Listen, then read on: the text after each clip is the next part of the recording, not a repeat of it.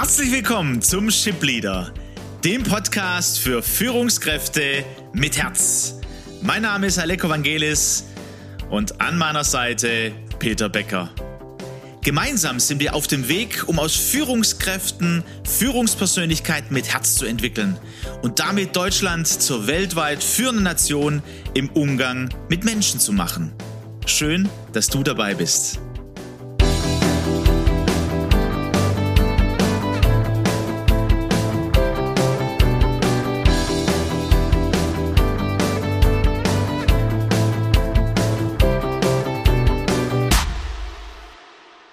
Heute haben wir ein spannendes Thema, Aleko, oder? Ja, also ich, ich würde sagen, ich hoffe, dass wir meistens oder eigentlich am besten immer ein spannendes Thema haben. Ein, weiter, ein weiteres spannendes Thema hätte ich sagen müssen, gell? Genau. Ja, ich denke, dass es äh, immer variiert. Ne? Das eine spricht den einen an, das andere den anderen, je nachdem auch in welcher Situation man ist. Und wir selber kommen ja ähm, äh, daher, dass wir sagen, hey, lass uns mal so zeichnen. Was, was zeichnet eine Führungskraft oder für uns eine Führungspersönlichkeit mit Herz aus? Haben da verschiedenste Themen gehabt. Wir haben auch ähm, davon gesprochen, dass wir äh, so in einem Dreieck die Führungspersönlichkeit mit Herz sehen, wo es um Selbstführung geht an der einen Ecke, wo es um die Führung von anderen geht, ähm, an der anderen Ecke und an der dritten Ecke auch nochmal spannend, da kommen wir aber später im Laufe der zweiten Staffel drauf, ähm, um die Führung, die auch über mich hinausgeht. Also was ist mein Beitrag für das große Groß Ganze, Ganze. Ne, in die Gesellschaft hinaus. Und jetzt waren wir mit dem letzten Espresso gelandet auf die, ähm, auf die Führung von anderen, auf meine Führungsrolle. Was braucht's denn dazu, dass ich ähm, New Work mäßig, dass ich mit meinem Unternehmen, mit meinem Team einfach in eine neue, in eine andere Kultur kommen. Und da sind wir hängen geblieben. Richtig. Und es wurde eigentlich schnell klar, Aleko, dass es eine Grundvoraussetzung gibt, eine notwendige Voraussetzung, die, die allein ist noch nicht hinreichend für eine, ähm, für eine gesunde und eine gute Führung, aber es ist eine Grundvoraussetzung und ähm, ich überschreibe das Thema mit wertschätzende Kommunikation wertschätzende Kommunikation, die charakterisiert ist durch eine Fähigkeit, die leider, muss ich ganz ehrlich sagen, ich nur sehr selten bei Führungskräften antreffe. Und diese Eigenschaft ist tatsächlich auch eine hohe Kunst. Und diese Eigenschaft beschreibt die Fähigkeit, im, im Feedback, im Gespräch mit anderen zwischen der Person und dem Verhalten zu unterscheiden. Also die Person, die uneingeschränkt, unabhängig von ihrem Verhalten, von ihrer Einstellung, von ihrer Hautfarbe, Religion, Rasse, un, ähm, unbeding bedingungslose Wertschätzung ähm, erwarten darf. Ja, der Mensch ist ein würdevolles Wesen. Ja, aber ähm, die Person, um die es geht, durchaus und, und, der, und deren Verhalten durchaus auch beurteilt, bewertet, kritisiert, verändert werden darf. Aber eben in, in, dieser, in dieser Situation und in dieser Atmosphäre der bedingungslosen Wertschätzung. Letztendlich entsteht ja da eine angstfreie Kultur, wenn ich dir zuhört. Im ja Idealfall ist das ein angstfreier Raum, in der diese Kommunikation stattfindet. Und in einem angstfreien Raum äh, kann jeder Mensch und jeder Mitarbeiter ähm, sicher sein. Er kann aber auch wachsen und äh, bekommt da die Möglichkeit eben in, in guter Art und Weise sich weiterzuentwickeln ähm, in, in den Sachen, die du auch besprochen hast. Richtig, ich glaube, es braucht diese äh, diese angstfreie Zone.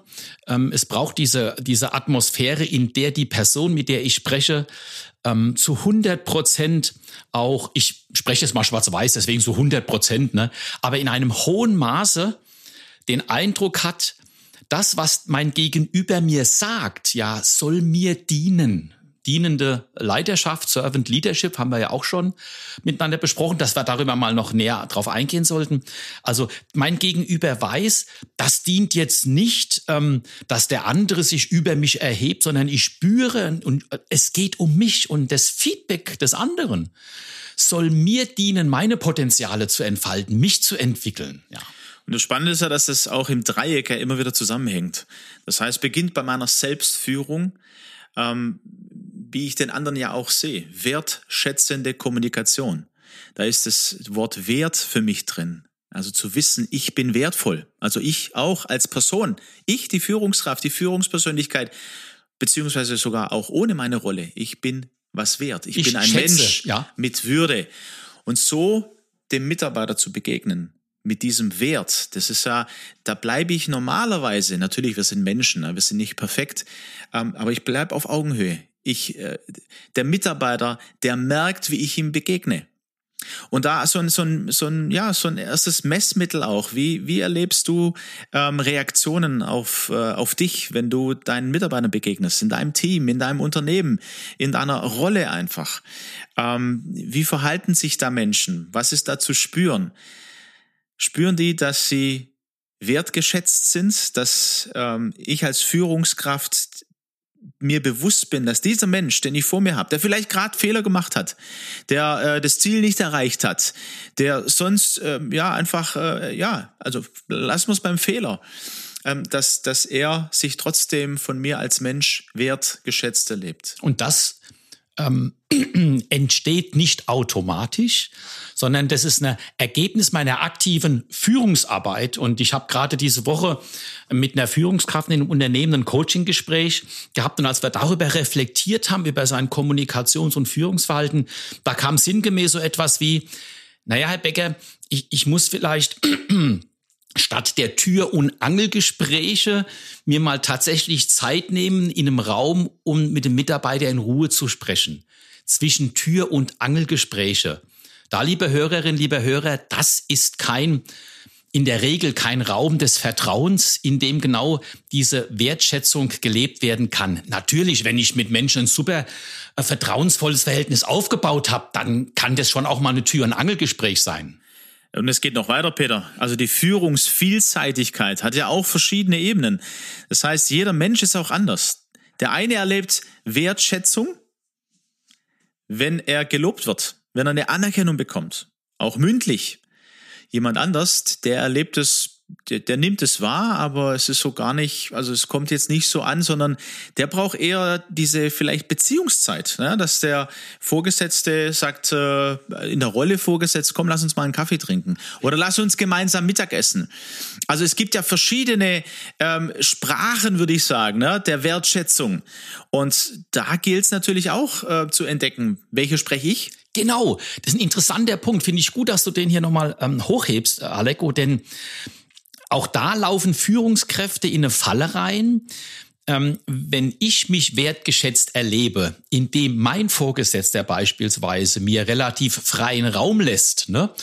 Und vielleicht mit mir nur alle zwei Wochen mal einen Sure-Fix vereinbart, wo wir uns mal unterhalten ähm, darf ich jetzt nicht der Meinung sein, dass genau das die Form der Wertschätzung ist, die für alle meine Mitarbeiter gilt. Vielleicht habe ich einen Mitarbeiter, der genau es andersrum braucht, der vielleicht nur mal einmal am Tag von mir eine kurze Begegnung braucht. Ein kurzes Gespräch. Das ist für ihn Wertschätzung. Deswegen hm, wollen wir hm, euch da draußen auch wirklich sensibilisieren, auch darüber nochmal euch Gedanken zu machen. Wisst ihr eigentlich, wie ihr eure Mitarbeiter wertschätzt, ganz individuell? Ja, vielleicht, ähm, also wirklich an dieser Stelle, also dieses, ähm, das zu koppeln. Also wie erlebe ich eigentlich Wertschätzung? Wann erlebe ich mich wertgeschätzt? Ähm, auch in der wertschätzenden Kommunikation. Und ähm, dann wiederum, wie, wie mache ich das äh, mit meinen Mitarbeitern? Ja, wie, wie, äh, wie lebe ich das? Welche Erfahrungen habe ich gemacht? Und auch hier ähm, laden wir euch gerne ein, äh, das in den nächsten Tagen mal zu überlegen, vielleicht auch mal das ein oder andere aufzuschreiben.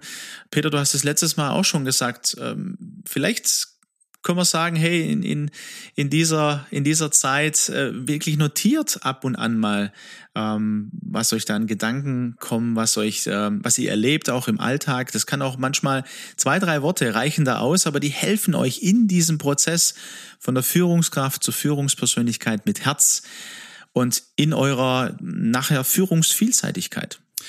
Und wenn du dich jetzt aufgrund dessen, wie wir uns jetzt gerade unterhalten, nicht wertgeschätzt erlebst von deinem Chef, dann will ich einfach mal fragen, hast du denn schon mitgeteilt, was du brauchst? Das wäre vielleicht eine Querverbindung zur Selbstführung. Wenn ich nicht kommuniziere, was ich brauche, weil ich mich gut kenne und mich selbst gut führen will, dann darf ich mich nicht wundern, wenn vielleicht ich von meinem Chef gar keine Wertschätzung erlebe, weil der über Wertschätzung ganz anders denkt. Also auch da will ich Mut machen, Selbstverantwortung zu übernehmen Und wenn du in so einer Situation bist, dann geh zu deinem Chef und kommuniziere das, was du brauchst, in einer guten Art und Weise. Und dazu wünschen wir dir Mut und Entschlossenheit. Genau. Und deswegen freuen wir uns, wenn du das nächste Mal wieder dabei bist beim nächsten Expresso. Mach's gut. Mach's gut.